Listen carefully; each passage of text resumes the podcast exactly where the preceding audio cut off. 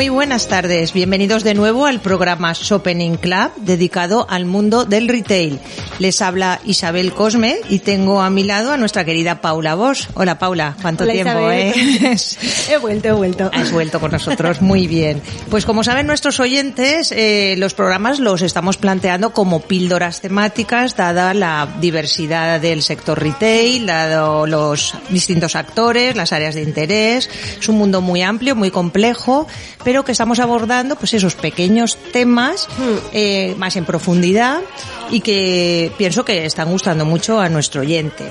Así que vamos a desvelar ya nuestro tema del día, Paula. Pues yo creo que es un tema muy cotidiano, muy de a pie, que casi todos vemos en todos momentos, y es el retail en el hábitat. Que bueno, Isabel, que es un poco el retail en el hábitat. Vamos a, vamos a un poquito a centrar la, la diana, ¿no? ¿Qué es el hábitat? Pues hoy tenemos ese tema que para mí mm, te cojo con mucha ilusión porque desde el principio del programa creí, mm, sabía que le íbamos a dedicar un exclusivo porque pienso que es uno de los pilares principales del retail.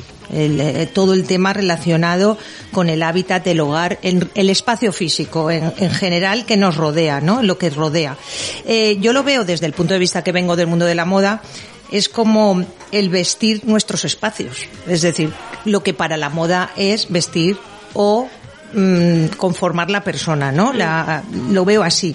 Entonces, estamos hablando de comercios grandes, pequeños, estamos hablando de cadenas, de tiendas especializadas, también podemos hablar de muebles, tanto singulares, a medida, de bajo coste, de exterior, de interior, hablamos de complementos y decoración, hablamos de auxiliares, de armarios, hablamos de comercios especializados en cocinas, en baños y similares, hablamos de textil hogar, de toldos, cortinas, alfombras, hablamos del descanso, de, que ha venido a nuestro programa ya alguna empresa, de sofás, hablamos de iluminación, Estamos hablando de, de, de, especializados en locales, en hogares, en industrias. Quiero decir, los espacios son diversos y a todos ellos hay que, que decorarlos, que hay que llenarlos. Y, y todos ellos, todas estas empresas, yo creo que están enfocados en mejorar nuestro hábitat. Es mm. algo importante, quiero decir, es su, su, objetivo principal es mejorar nuestra vida, ¿no? Sí. Todo lo que nos rodea.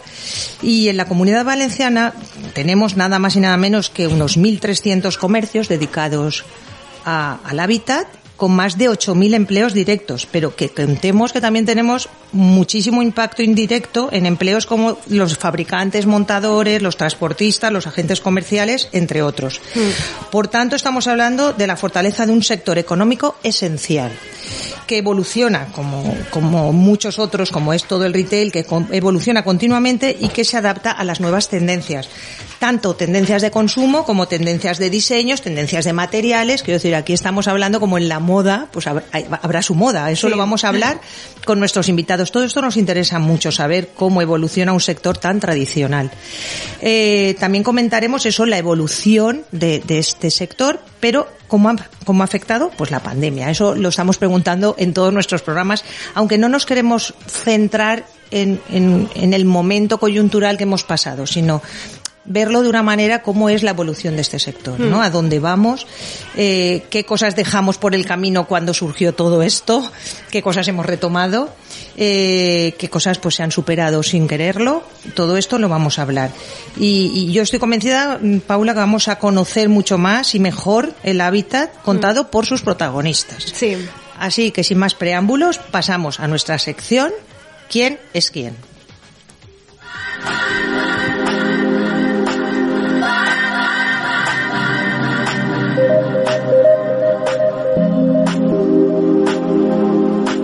Paula. Sí, pues Isabel, ahora justo que ya hemos desvelado pues el tema, toca hablar de los nuevos miembros que sumamos a nuestro club, porque tenemos tres nuevos invitados con nosotras, a los que paso a dar la bienvenida en nombre del programa tuyo y de todos. El primero es Juan Luis Benlliure, que es un economista y especialista en el sector del diseño, el mueble y la decoración.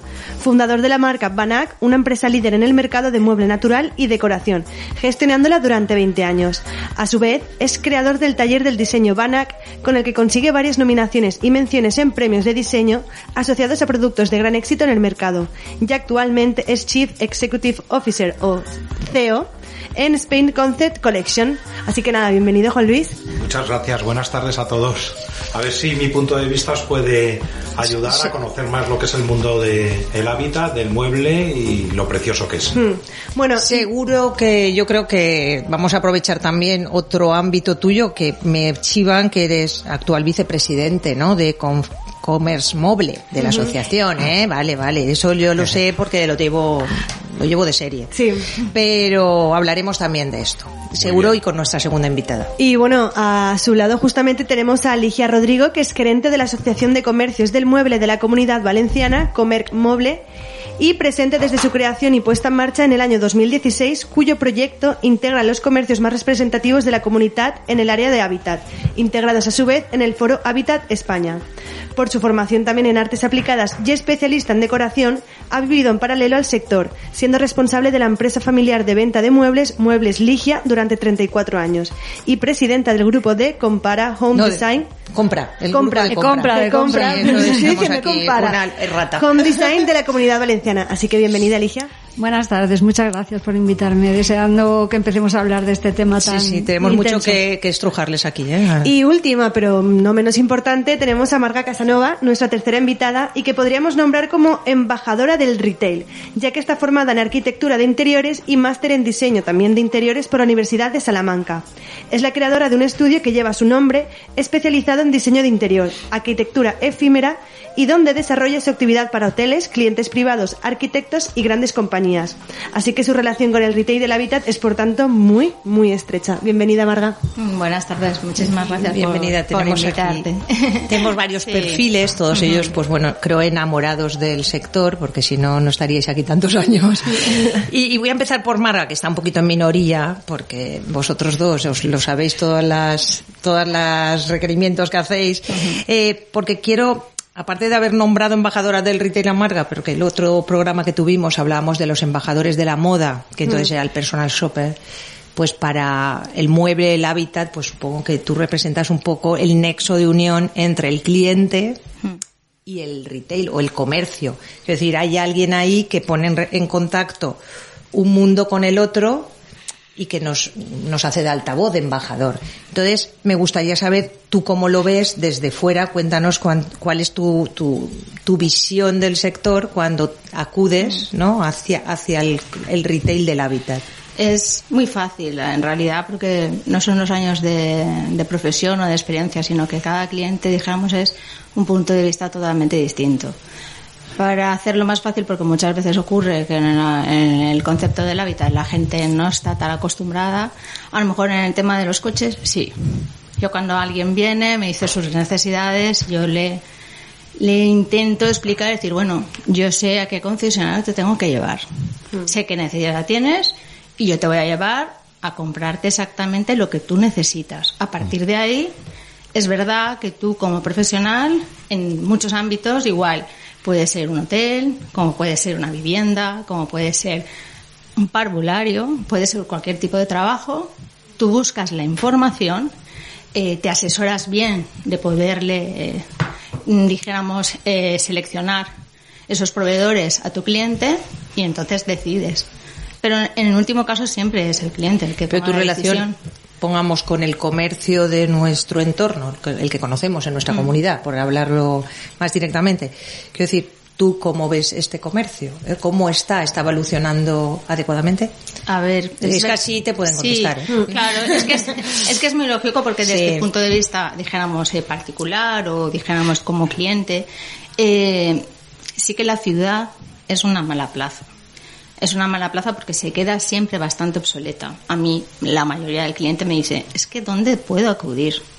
No sé dónde ir. Igual eso entronca con algún otro problema que luego hablaremos. Sí, que tal pueden ser espacios, que pueden ser metros, que pueden ser otras mil cosas. Hombre, tener en cuenta que en la ciudad los eh, normalmente los comercios de muebles necesitan metros para poder mostrar realmente toda su grandeza, porque es un mundo grande en todos los aspectos. Y la realidad es que las ciudades cada vez son más caras, los bajos son más caros, y entonces la opción de poder estar dentro de la ciudad con una buena tienda, con una buena representación, es complicado. Realmente es, es complicado. Y entonces por eso en Valencia Valencia realmente analizas y dices, para la población que tenemos, qué pocas tiendas hay dentro de la ciudad. Eh, Realmente hay pocas, ¿eh? Sí, es que eso era una de mis preguntas, que bueno, podemos ir aquí al Salto de la Mata, que eso es lo normal.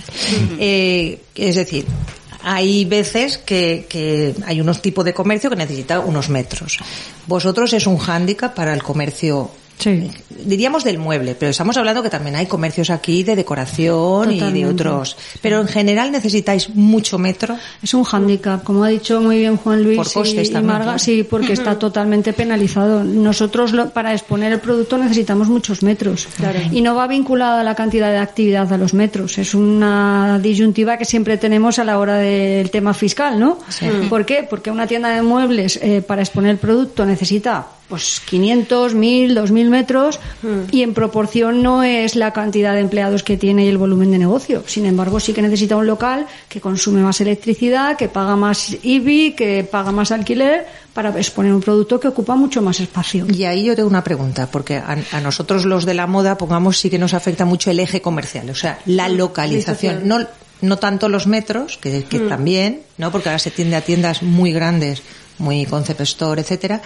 Pero vosotros es importante el estar en un buen enclave o la gente va a donde lo necesita. Es decir, podríais estar como hace el automóvil que tuvo que salir del centro, porque es evidente que el automóvil, antes había concesionarios, pero ahora están todos en la avenida del automóvil, en no sé.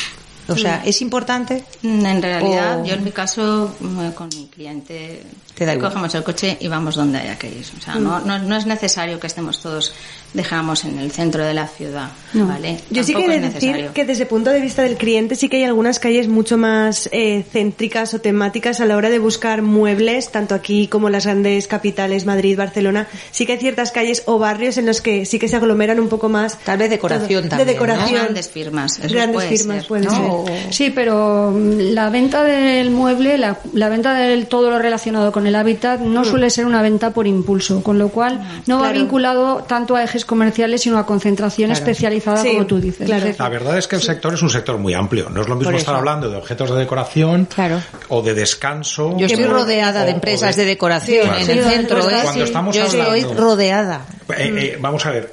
Sí, sí. Yo es que lo que creo es que el, el mundo del hábitat, que es por lo que nos habías eh, eh, sí, más allá del mueble, más allá del mueble. El mundo de- del hábitat es eh, sobre todo vida. Sí. O sea, está, está relacionado con la vida en todos los aspectos de esa vida. Está relacionado con el estilo de vida que tiene una persona o una familia. Está relacionada con la funcionalidad que como vida necesitas. Está relacionado con la salud, porque hay mucha, Mm. Claro. mu- mucho mueble que depende cómo, eh, cómo esté planteado, te va a proporcionar salud, descanso, confort o no. Y entonces, eh, lo que es curioso es que es un mundo en donde la asesoría es fundamental. O sea, una figura como Marga es clave para entender cuál es el estilo, el estilo de vida de esa familia o de esa persona y darle la solución adecuada. Pero como siempre, nos están acostumbrando, sobre todo las multinacionales y tal, que eh, no entienden de nada más que de números, ¿no? Nosotros esto es un negocio de puro corazón. O sea, los que estamos es porque queremos el sector, porque nos gusta, nos satisface, nos produce, no sé, es una adrenalina especial, Sí. sinceramente, ¿no?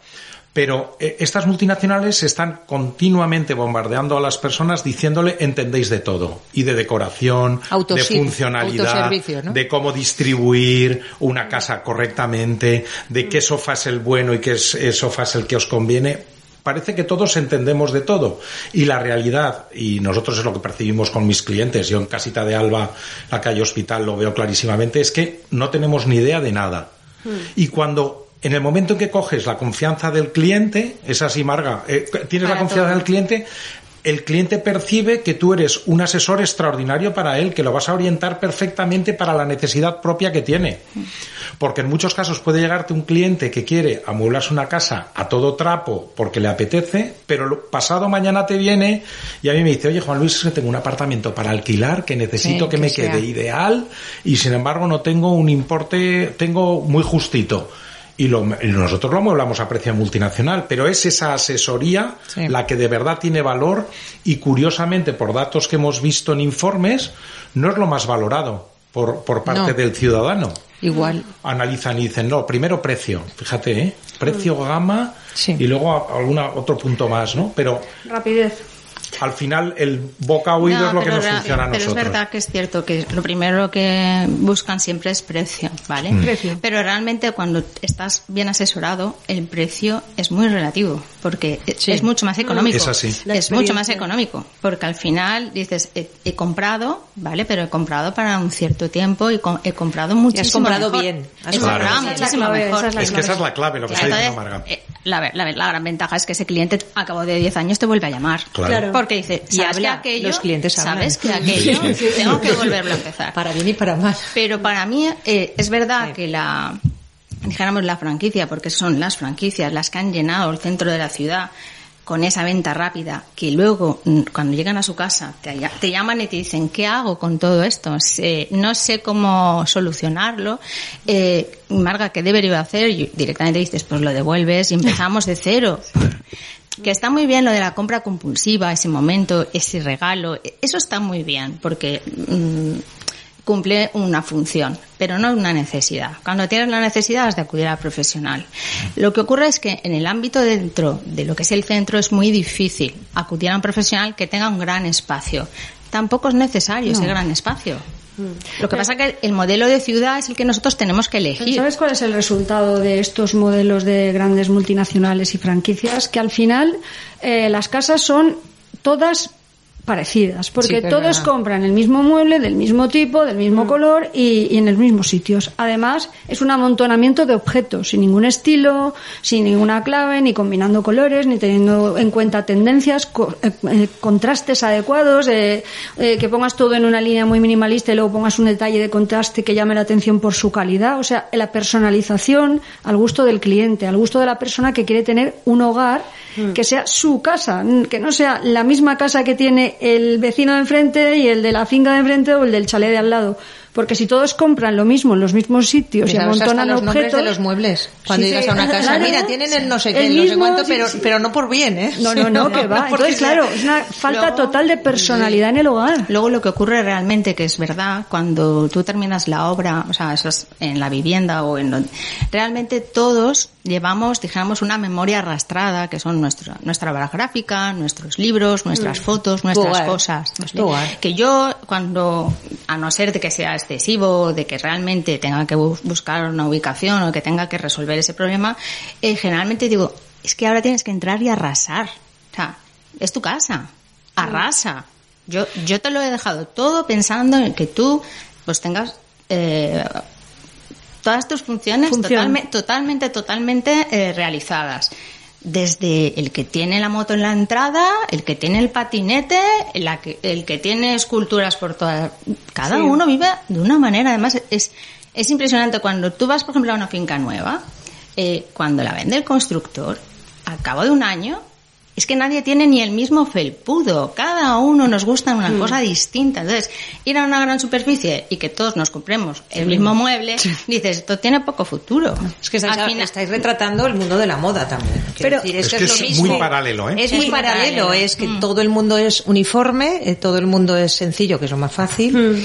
Y luego todo el mundo es fast, fast fashion, que llamamos nosotros, Pero que es de- usar y tirar, que es la siguiente faceta. Serían como del fast fashion, pero de los muebles. Eso es. ¿Y para vosotros qué supone que existan grandes superficies y grandes empresas del fast fashion inmobiliario del hábitat?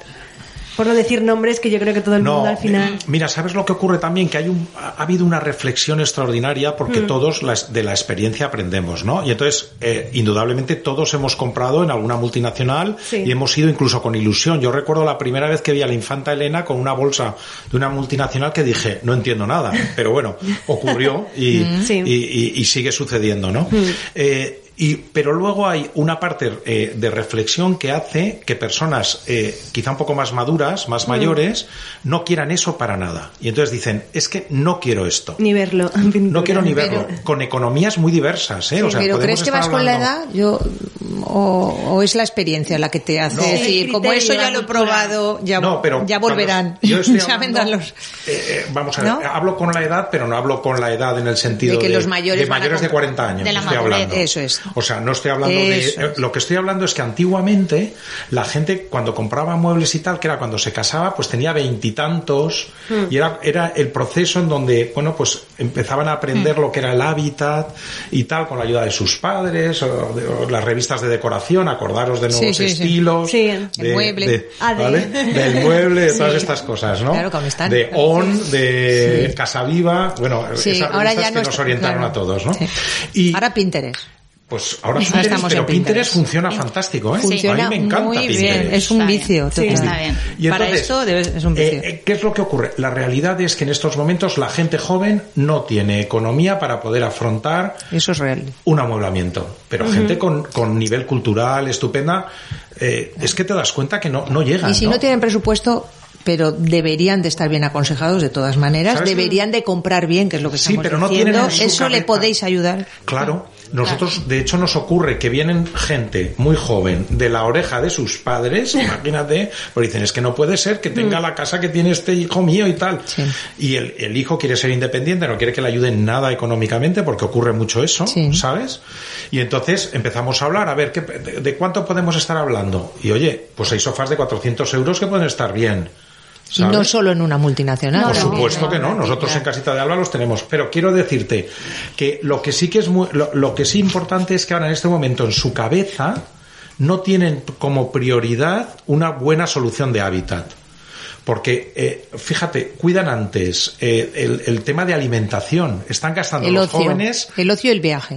Es ocio, salud, temas de salud, alimentación, ecologismo, eh, Deporte, veganos, deporte. eh, Estética. Estética. eh, están con- Caray, con- sí que en- estáis en- diciendo cosas. No, es verdad. Hay muchas Este- prioridades en que no es. estética, que acaba acabas, acabas Es de, dineral, ¿eh? de dineral. es un dineral la parte que, que los jóvenes invierten, ¿no? Sí. Y sin embargo, la estética del hogar, que sabemos que es fundamental para tener Y- calidad de vida, no se invierte. Pues aquí vamos a, vamos a, a unirlo.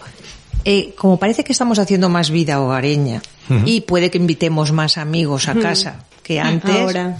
ahora puede que hayamos mirado al interior de nuestras casas Por supuesto. y nos hemos dado cuenta que son un poco feas, que son un y- poco y feas. Y desde la pantalla hemos visto la casa de otros. Eso, También. Eso también. Ese, ese abrir Sí. nuestra casa a tus amigos que nunca iban porque te ibas por Sí. ahí, de repente hemos querido cambiar. Eso, mm, en mi pregunta es el nuevo cliente que tuvimos un programa para hablar en general, pero ahora vamos a hablar del cliente, nuevo cliente post-COVID, es decir, el que ha resultado de este año es un poquito distinto del que estaba en el 2019. Ese cliente ha cambiado, mira su casa de otra manera, obviamente. incluso en gustos, no lo sé. Mm, en gustos no sé qué decirte, a lo mejor es un Sí. plazo de tiempo muy pequeño, pero sí que en- sí, eh, obviamente hay dos conceptos muy claros, ¿vale? Uno es el económico, es decir, aquello que quería hacer de cambiarme de vivienda va a ser que no y tengo que mm, con lo que tengo me voy a voy a tener que buscar una solución. Te llaman Marga, vamos a abarcar con esto porque es el momento y me, y me he encontrado con muchos problemas. Eso por un lado. Y luego por el otro, porque también, porque la, es verdad que durante el tiempo que estás en el confinamiento vas viendo, vas viviendo tu hogar y vas viendo que las funciones incluso en tu casa han cambiado. Ya es, es difícil, ¿no? Encontrarte en una casa con tres habitaciones. Realmente cuando llegas, pues dices cada uno, porque lo que es la construcción en sí a veces es como muy muy racional, ¿no? Como siempre para todos lo mismo. Y las formas de vida, y las formas de familia, y las formas de... Eso es. Ha cambiado muchísimo. Sí, yo ahí añadiría La unidad familiar. Que, que no, Sí. la- lo que es la integración del espacio. O sea, lo que se han encontrado las personas es, para trabajar un ratito puedo estar sentado en la mesa del comedor, Sí. pero si ya tengo que estar corrigiendo exámenes todos los días y tengo que diferenciar, tengo que generar espacios. Nosotros hemos tenido muchos profesores, gente que se dedica a educación, que está trabajando en casa y quiere tener un- una forma diferenciada. Luego nos hemos encontrado con muchas mesas de centro que se van fuera. No hay mesas de centro en los salones. Tenemos que hacer gimnasia, tenemos Ah, que vale. Online. tenemos- ¿No tenemos mesa de comedor o mesa de centro No, del de sofá? centro, Auxiliar, de del centro sofá. del sofá. Estáis hablando de esa mesa. La vale. mesa- sí, la- es verdad, esa mesa. Se me había olvidado que existía. Vamos quitándola, vamos No, no, quitándola y hemos sustituido pantallas que teníamos que queríamos que eran gigantescas de 40 pulgadas por pantallas de 60. Estamos poniendo unas pantallas enormes Sí. y haciendo el uso alternativo de lo que es la pantalla de una manera intensa. YouTube funcionando a tope, eh, videoconferencias, las familias nos reunimos de otra manera porque tenemos que estar con, combinado con los abuelos, con los hermanos y tal. Y al final, pues es la pantalla un- una, una forma de más social. Y la cocina, ¿no? Claro. Porque las cocinas han pasado Sí. al comedor o al salón. la o a integración, la- se- integración completamente. A ver, ¿O o- obviamente, sí, obviamente cada uno tiene una forma de cocinar y Mm. cada uno tiene una forma de vida. Entonces sí que es verdad que hay hay miles de opciones y, y miles de precios en los que tú puedas modificar. Pero realmente lo que ya nadie quiere es estar de cara a la pared.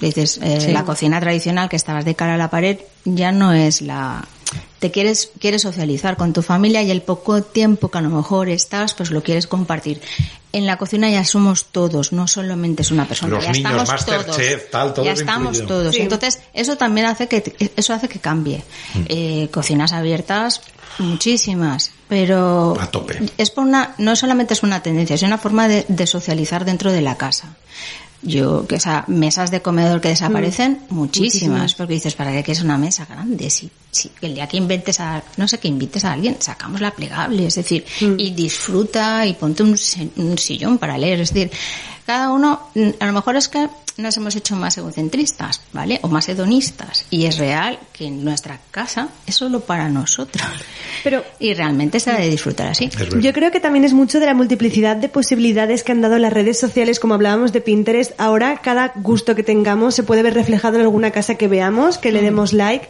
y que queramos parecernos porque nos gusta y porque también gusta. Entonces creo que eso ha sido muy importante. Hemos pasado tiempo en casa, pero viendo otras casas y queriendo imitar también otras casas, ¿no? Y las, y bueno, y todos los que son Instagramer, YouTuber, etcétera, que también te, todo es bonito. Hacen todo lo home que tours, te enseñan su no sé, la cosa es el deseo, ¿no? Porque ¿Sabes qué necesidad, necesidad, las, tenemos es que de las, cambiar. las casas esas vividas que estamos hablando son muy bonitas cuando se fotografían también, Sí. si están bien arre- bien Bien solucionadas. eh, bien solventadas, Claro. no ordenadas, o sea, sino bien Solucionadas. solucionadas. Porque lo que estabas comentando de la moto en el recibidor, o es, que- o, ¿Qué no, es verdad, da? es ¿Qué que o da? garajes integrados en salones sí.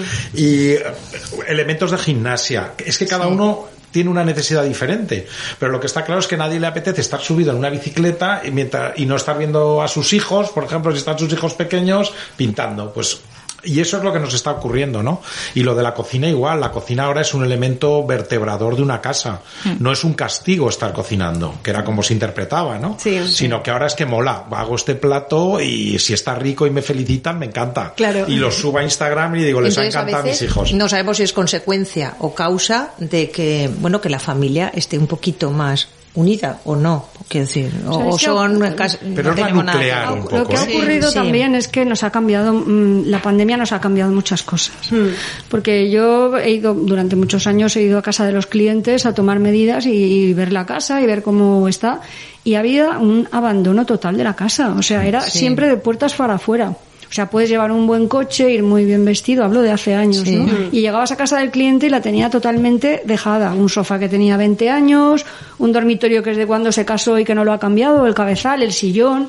¿Qué ocurre? Que el año pasado fue una revolución, una revolución, un año muy duro, muy complicado y que tuvimos que mirar un poco hacia nuestro interior, hacia nuestro hábitat, nuestro entorno era nuestra casa, nuestra casa que la habíamos abandonado durante mucho tiempo porque nos habíamos dedicado a salir, a viajar, a ir a los restaurantes con los amigos y por obligación tuvimos que quedarnos en casa y nos dimos cuenta, como muy bien habéis dicho, qué casas tenían los demás porque las veíamos a través de la pantalla, es- qué clave. casas teníamos nosotros y qué mal estábamos viviendo en nuestra casa al tener que quedarnos por obligación. Hasta qué libros leían ellos. Entonces nos dimos cuenta de que nuestro sillón estaba para cambiar, nuestro colchón estaba hecho polvo. Es que en la no- otra crisis, por ejemplo, lo comentamos mucho, que la pasamos Sí, juntos sí, casi, sí.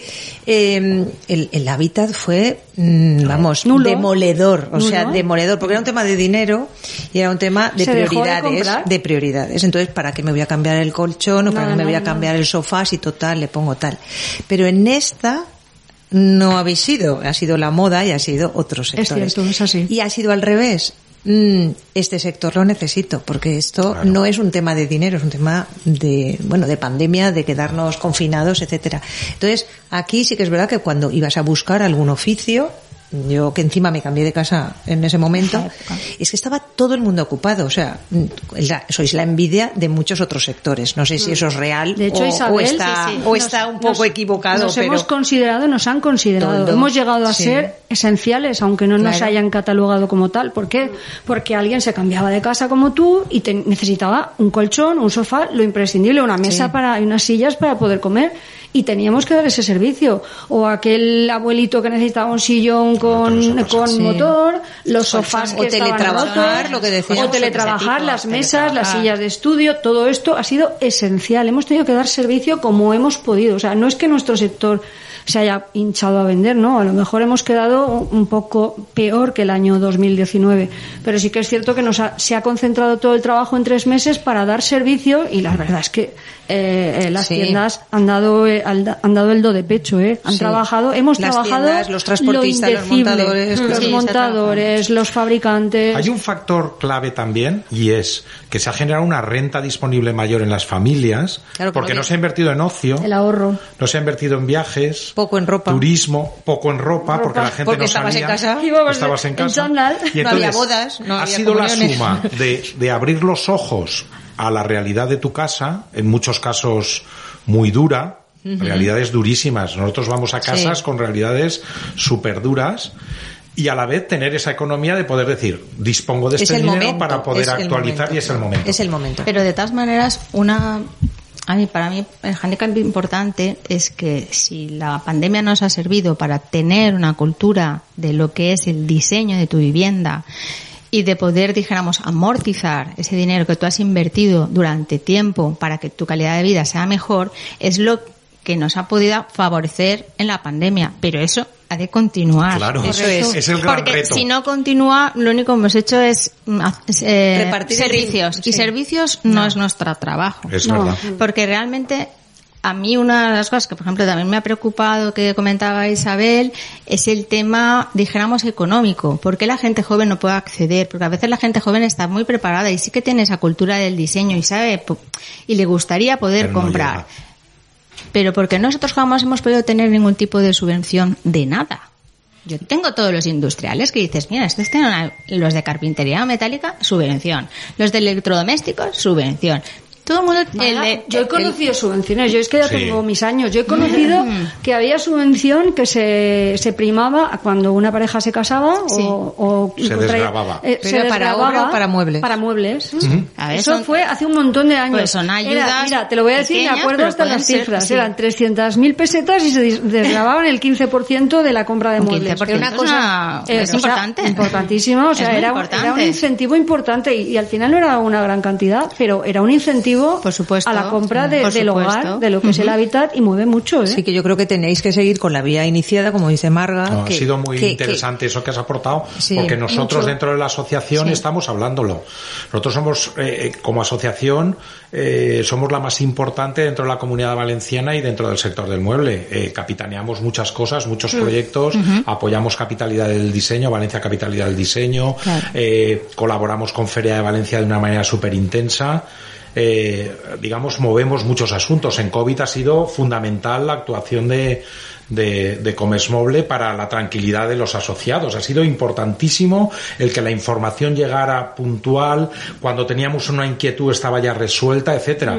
Y dentro de las inquietudes que hay ahora en Comesmoble, eso que has apuntado, Marga, es que es clave. O sea, tenemos que seguir manteniendo ese, ese plus que hemos ganado, ese pequeño plus, te- eh, mantenerlo y apoyarlo y obligar también a autoridades en un momento determinado a actuar de alguna manera, también- que están a nuestro y- servicio. Y luego otra cosa que pues siempre he puntualizado y que a lo mejor es momento oportuno Ya ya, como Valencia Capital de Diseño, eh, ¿por qué no potenciamos lo que son las industrias valencianas? Somos muy buenos Nosotros lo potenciamos siempre, Somos ¿eh? muy buenos con Nosotros los Somos muebles. buenísimos. Sí, señor. Ahora, En esto ahora, sí, es que es ahora, verdad, cada a, mí me Pero- ha pasado. Y Dice, reconocido, no puedo ¿eh? comprar a los Sí. proveedores de fuera porque lo tengo más complicado, no sé el servicio, no sé la entrega. Es el momento.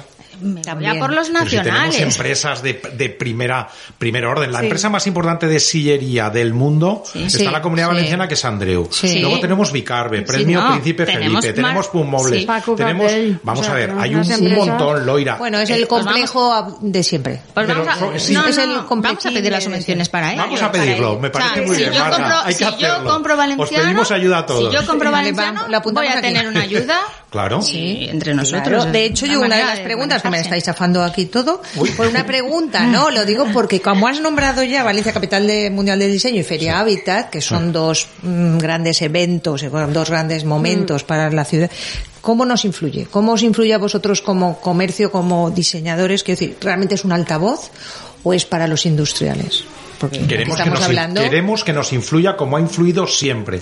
El pueblo valenciano ha estado siempre cercano a ese mundo del mueble, a ese mundo del diseño, lo ha apoyado siempre con su visita. El día de, el día de en donde podían ir los particulares a, a- a A Feria. Habitat estaba pero petao, Sí. perdonar la expresión. Sí, sí, sí, sí. Pero y yo creo que nosotros tenemos nosotros tenemos que estar estar convencidos de que eso va a ocurrir y eso ocurre y que podemos encontrar ese corazón Es que el orgullo de pertenencia a algo. Claro. Eso hay que moverlo. Hombre, Eso lo tenemos que mover. Este Por año, justamente, o este o el que viene, somos eh, la capital del Eso Claro, diseño. es Eh, obviamente. 2022, capi- 2022. Valencia, capital pero mundial del diseño. maceteros en la plaza del ayuntamiento no, No, vamos no, a no, no. Eso si- no, yo creo que no. No, Esto es una pequeña ¿no? cuña, Pero- de verdad. El ayuntamiento, De verdad. estamos seguros que el ayuntamiento los Lo va a quitar. ¿Sí? va a hablar con el, co- eh, con el colegio de diseñadores y, te- y tendrán una, una solución concertada seguro porque lo que tenemos plazo. es muy feo. No, es lo que quiero decir. Sí que es verdad que Valencia a veces en Sí. diseño no hay que dejar solos a quien no entiende. Quiero decir, Tenemos referentes Y también los nacionales de sí. diseñadores valencianos con premios, con Hombre, eso es, categoría. que les dejen hacer algo. Nebot, mejores La Vernia, diseñadores. Cul-de-sac, si es que tenemos lo mejor. Martínez. Además, de, Martínez. y además tenemos muy buenas escuelas, porque Sí. hay gente que sí, que es verdad, que son referentes, muy bien. Pero yo es que veo a la gente joven y me, Sí, es y- y- y, buenísima. me, y me, me- o sea, pasar, pasar, pasar y arrasar, porque realmente, no, a ver, vienen con la soberbia de la juventud, pero sobre todo vienen con un potencial y muy, muy bien preparados. Y luego hay una cosa que a lo mejor en ese caso nosotros, o al menos por mi generación, hemos tenido un hándicap, pero ellos sí que tienen más integrado lo que es la economía circular, lo que es todo el tema de la- ecológico, todo lo que es el, val- el valor eh, de tu ciudad, el interés por tus barrios como Cabañal, como Rozafa, como todo, que todo eso ha crecido, realmente ha crecido por la gente joven. Es la Eso- gente que ha invertido en, en restaurar esas eh, casas antiguas y volverlas a ponerlas en el valor que tenían y en volver a llenar esos barrios otra vez de comercio. Dejemos los- la hostelería fuera porque es otro tema. No, pero pero, es pero es muy verdad que la gente vivir, eh, decir, quieren vivir "Va- ahí". vamos a apoyarles porque es que realmente es el futuro de nuestra ciudad. Yo dentro de 30 años no sé dónde estaré, pero sé que habrá gente joven en Ruzafa todavía ahí viviendo que necesitan muchísimos más temas, muchísimos más servicios.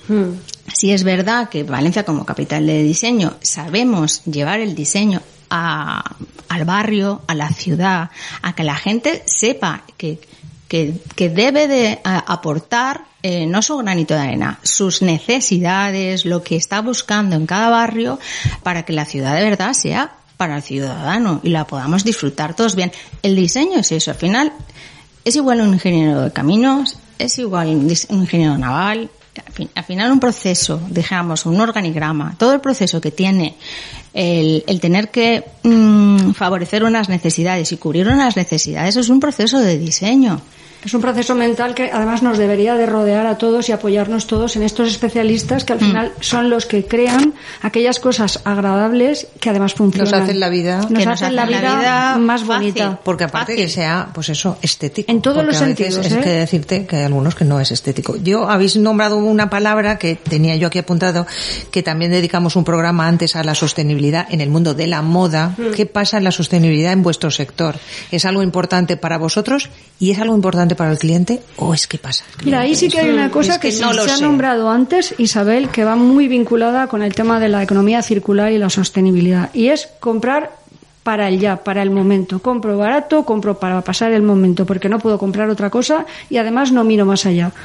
La compra de hábitat normalmente, como lo has nombrado tú también, duraba muchos años cuando hacías una compra. Eso es ser sostenible. ¿Por qué? Hmm. Porque tardabas mucho en cambiar, eso no provocaba residuos, no provocaba eh, muchas cosas que ahora Transporte, etc. eh, huella Sí. de carbono, eh, importación de piezas que sabéis que estamos colapsados eh, en las entregas por culpa de que las piezas de fuera no vienen porque no las hacemos aquí, ya sabemos de dónde vienen.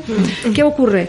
Que si uno mira un poco más, no por gastarse más, sino que mire de verdad que compre cosas que sean más sostenibles y duraderas, es decir, yo compro un armario hoy, que lo estábamos hablando esta tarde, un armario barato, que vienen y me lo montan de cualquier manera, que al año que viene lo tengo que tirar porque no vale para nada, ¿qué es lo que he hecho? Pues he hecho que se fabrique un producto que genera unos residuos tanto en su producción como en su transporte, como en su posterior eliminación, que lo que estoy haciendo es contaminar el planeta y acabar con el medio ambiente. ¿Y qué tengo que hacer? Pues mirar un poquito más en que lo que compre dure algo más, que Claro. no compremos para el momento. El tiempo de vida de. Pero eso lo valora el cliente o solo Hay muy pocos o es precio. clientes. No, pero o es gente joven más. No, yo lo que creo es que todo esto al final es cultura.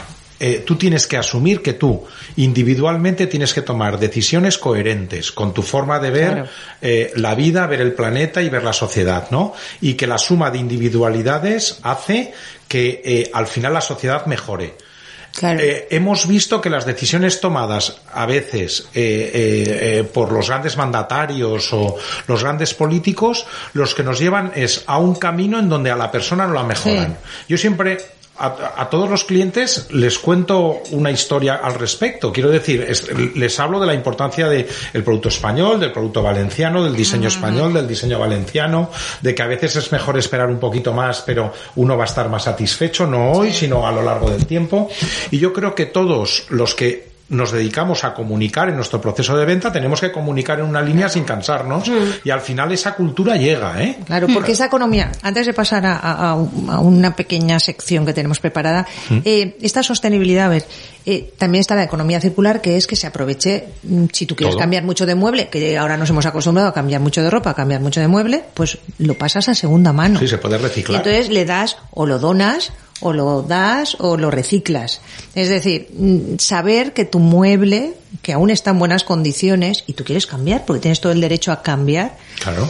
tiene una salida y tiene una salida honrosa porque es bueno. Y porque está. está. bien. Porque es que hay mm, mercancías, como ocurre en la ropa, que no se pueden ni reciclar. Exacto. O sea, es tan malo que no Es, pues se lo mismo, recicla. lo mismo, Isabel. Pues igual. Si os parece, vamos a hacer un pequeño receso porque vamos a entrar en una pequeña sección que llamamos trending, que es la noticia trending de la semana que vamos a comentar.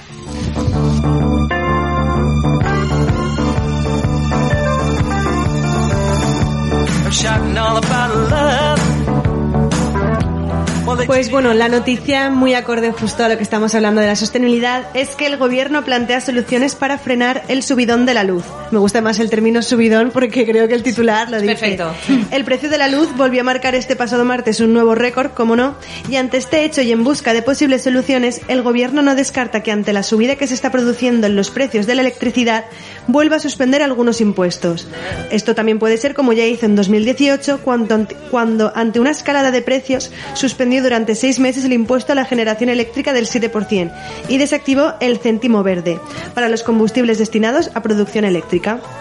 El objetivo es facilitar a los consumidores hacer frente a una factura que se ha encarecido por el incremento de los costes de los combustibles fósiles, de los que ha dicho que hay que ir deshaciéndose poco a poco. Vamos a ver, esta pregunta mm, sé que es lo que vais a contestar, pero si estamos aquí tan preocupados que nuestro cliente mm, casi no puede acceder a los productos, que no, las empresas estamos ahí apurando a ver cómo sobrevivimos y nos viene este tarifazo que no podemos nosotros vender por la noche. Vamos a ver. Eh, cómo- Somos víctimas. No puedes, no puedes. Nos afecta por todos lados, Es una subida de costos directa. Directa. políticamente incorrecta. Sí, di lo que quieras. Por Vamos a ver, supuesto. eh, la, la prometida bajada de impuestos Me río de ella. Ya. Vale. ¿Sabéis lo que suponen los impuestos de una factura? De cada 100 euros, 70 son impuestos y 30 consumo. ¿Queréis Ya. decirme qué supone que bajen lo Para que quieren nada. bajar? Nada, que lo bajen O sea, todo ya. Es una tomadura de pelo. Por o sea, eso. si el 70% de la factura son impuestos y el 30 consumo, Aquí una reivindicación total. Pero aquí, queda por muy bien en favor. un titular, queda muy bien en Queda el titular sí. decirlo. Sí, sí, sí, si nadie sí. sabe realmente lo que van a quitar, queda buenísimo e ideal, como habéis Pero el dicho. comercio abre y enciende las luces y pone el aire acondicionado Acondicionado. porque estamos en la comunidad valenciana Claro. y en otras regiones de Ya. España también ocurrirá algo similar, si no vete a Andalucía o el centro de España o a Castilla, Sí. que hay aire acondicionado en horario de comercio. ¿Qué hacemos? ¿No te das cuenta que el horario de su- subidón La- el tope? es horario comercial? Podrían haber puesto Sí. subida en horario comercial. Comercial. No, ya habríamos acabado. A mí me enseñaron hace muchos años que la luz, los comercios tenemos que tener la luz encendida y muy encendida para Sí, que claro. haya vida dentro. Sí, ¿Qué claro. hacemos? Nada, en realidad, pues no, no sé por qué, pero en realidad deberían haber dos tarifas. Es que una cosa es la tarifa de uso particular Doméstico, y otra claro. doméstico y otra cosa es la, el uso de, de una tarifa que sea o industrial o comercial. Es decir, es un método de trabajo, es una forma, es una ayuda. No, en realidad eh, es algo de lo que no puedes prescindir. Entonces, mm, no sé. Es un son- impuesto que más, son- es un impuesto más sí, y ya es que está. Y no Isabel, lo has olvidemos- dicho no muy bien, el olvidemos que esto- tarifazo. El tarifazo. No olvidemos que esto además influye directamente en el índice de precios a consumo. Sí, en todo. Es decir, inflación, acordaros que la inflación luego mm, va a repercutir en muchísimos factores de subidas de costos.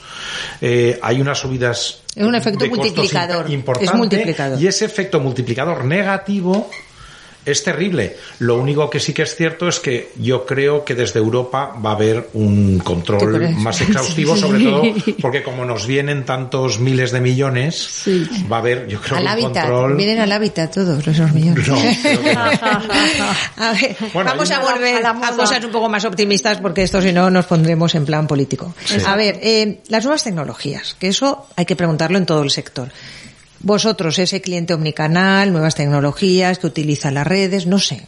mm, entra con fuerza en este sector. Eh, ¿qué, qué, qué herramientas a lo mejor son las más? Hemos hablado antes de Pinterest, pero podríamos hablar de, no sé, el, el 3D, la, la, Sí, yo creo hay- hay- la vamos a inteligencia dos- artificial. Son dos opciones Hay- distintas. hay una Sí, que decir antes y- cosas, cosas que de lo que nosotros llamamos infografías, que es realidad. Eso es. re- No, quiero o decir, sea, todas esas es nuevas tecnologías. Hay un antes y un después. Realmente sí. con la infografía el cliente Sí. ve perfectamente cómo le va a quedar su casa Claro. y no y no lo ve de una manera eh, ni superlativa ni sino lo ve como realmente le va a quedar y por lo tanto su toma de decisión es muchísimo más sencilla y nos facilita a nosotros muchas veces el trabajo. No todo el mundo tiene el concepto Espacial. dimensional y espacial. ¿Eso está disponible en los comercios? Sí. o Claro, sí? claro. Sí. Ah, sí, sí. Sí. Sí, la realidad virtual, 3D, hacemos ¿Sabes? los proyectos en 3D Nosotros y los hacemos, los lo proyectos en Incluso 3D. te pueden meter dentro de la de, Te puedes hacer un recorrido, Claro. efectivamente, eso que estás comentando, Pablo. Con un render vas viendo Sí. cómo te a queda ver, tal cual. realmente, sí, eh, una, a ver, una cosa es la visión, digamos, real, estética de lo que tú vas a querer conseguir hacer. En realidad, lo, lo más, para, en, en mi sector, En tu o sea, sector. lo más revolucionario han sido las tecnologías para poder trabajar Claro. o para poder llegar a esos proyectos. En realidad, de cuando empezábamos, que llevas proyecto, papel, sulfurizado. o sea, ¿Esto cuántos Ah, años? sí, Eso lo he conocido. Yo dibujaba es- con claro, rotulador ah, y con acuarela. Claro, pues ahora manejas unos programas en los que tú, en, en los que tú des- el mismo programa no solamente está, te está dibujando, te está dibujando en 3D, es que además te está haciendo el cálculo. Te está haciendo el cálculo de los metros cuadrados, estás metiendo los precios. y al Revit, mismo, ¿no? claro, eh, es No, texturas, el te permite- El Revit es impresionante. todo. Sí, sí, sí. Claro, Te calcula todo. te lo calcula todo, pero claro, cuando lo, cuando lo estás manejando, cuando lo estás trabajando, dices, es que esto, vamos, eh, no ¿Y eso cuántos con- años no- ha ocurrido? ¿Hace 10? ¿Hace Revit 20? lleva Unos 10. Yo creo que empezó hace Sí. 15 o así. Sí, Lo que pasa, que, sí, sí. Lo que a pasa ver, es que la revolución sí, grande ha llegado hace relativamente Y luego poco. realmente es que también es cierto que todos estos programas, que en realidad son muy no, no solamente costosos económicamente, sino que son de, de, de Necesitas mucho aprenderlo. de mucho tiempo de aprender realmente y técnicos. Y al final, eh, con los años, te das cuenta y dices, no puedo abarcar todo, yo, yo no puedo hacerlo bien todo. Tienes yo que tengo que ir y directamente Y subcontratar y decirle a la persona indicada, este proyecto es lo que yo estoy haciendo. Realmente el proyectista al final, o sea, el mentorista, papel. Papel y boli, papel y, Y buena boli, mano, papel y buena boli, mano, ¿eh? servilleta de papel, donde sea, donde sea, porque dijéramos que a lo mejor la idea del proyecto en sí es como muy impulsiva. Más ágil. A partir de ahí, tú ya Porque no sabes eres una la máquina, intención. o sea, que a ti te- No, lo que pasa es que lo que, la lo que está diciendo Marta es Sí. verdad que hay La veces intención ya va. en- en el- cuando tienes que tomar una decisión de comprar y gastarte un dinero está claro que una infografía es clave, ¿no? Pero hay muchas veces que un bolígrafo, un lápiz y una hoja de papel cuando le estás explicando tú a un cliente, mira, es que esto te puede quedar y haces Más para el cliente. Es cuatro rayas Sí. delante y el cliente dice, ay sí, es que eso es queda- lo que andaba buscando, ¿sabes? Y bueno, a mí también una cosa que me impresiona mucho es, es el tema de los industriales, porque realmente a veces es un, un handicap el trabajar pues con un fontanero, con un estructurista, con un tal que decías, madre mía, ¿cómo, le- ¿cómo le explico? Pero ahora en realidad cuando generalmente la gente joven, cuando le explicas el proyecto, lo que quieres llevar a cabo es que se involucran. No, es verdad. Y entonces eso también eh, favorece muchísimo Aportan el trabajo, porque entre ellos también se relaciona. Al final es un trabajo en equipo. También tú eres fíjate, una más. con respecto a los industriales que estás comentando, Hmm. eh, estamos diciendo que el desempleo juvenil es extraordinario, etcétera, ¿no? Y hay muchas veces que hay personas que no quieren seguir estudiando por la razón que sea y entonces no se les da la oportunidad de aprender trabajos que son manuales relacionados con tecnología que podrían desarrollarse y ser felices ¿Tenéis y escasez, de algún Absoluta. tipo, Sí, algún sí, tipo sí, particular? sí, sí, de todo, Sí, oye, pues carpinteros, no fontaneros, hacer. Carpinteros, carpinteros no hay, sí. no hay, no hay No, no. Eso es no, verdad, yo tengo no uno y no lo suelto. No. y no doy el teléfono a No. nadie. Pero es que no hay, no hay, no hay. No, pero es cierto, pero luego Sí. también es verdad, ¿eh? porque yo también he visto eh, ya la gente más mayor cuando se han jubilado y demás, que, que han venido generaciones nuevas, que incluso teniendo el oficio lo tienen difícil, porque una nave industrial es costosa, la maquinaria es costosa, y aunque ellos tengan mm, mm, una metodología de trabajo y demás, eso necesita un empujón. Lo que pasa es que igual hace falta generar, que yo se lo, Mm. Sí. se, lo comenté- se lo he comentado también en la asociación en algunas ocasiones y tal, como el- lo que hay de coworking para oficina, hay que generarlo Sí, para, para, em- para empleos básicos. Sí. Imagínate que yo soy un carpintero y entonces yo si tengo que cortar o tengo que hacer cosas o lo que fuera, tengo una Sí. nave a la que voy, Sería perfecto. pum, Eso pum, está pum, inventado también muevo. para el mundo del automóvil. Claro, no, pero es que son nuevas formas de trabajar, pero que tendríamos como Sí. sociedad que potenciarlas. Lo que pasa es que vamos siempre a lo mismo. Los que mandan no tienen ni idea. No. No, hablan. Ah, Tienen miles de asesores que cobran fortunas, pero les falta esos pies en el suelo de la realidad, ¿no? A Y veces. luego en Valencia, en Valencia yo recuerdo hace 30 40 años habían de verdad oficios maravillosos, de los torneros, los Tallistas. ebanistas, tallistas. Han desaparecido. Eran una maravilla y te esas manos sigue estando. Es decir, eso eh, se puede formar otra vez a la gente. Ah, sí, sí, sí, sí. Pero sobre Pero todo la gente, yo creo que vienen de otros países, estamos Sí. encontrándonos muchos oficios. No, están Eh, porque vienen todavía con esos años, o esas décadas de, de, de, bueno, de retraso no diríamos, sino que han evolucionado de otra manera y vienen los oficios manuales.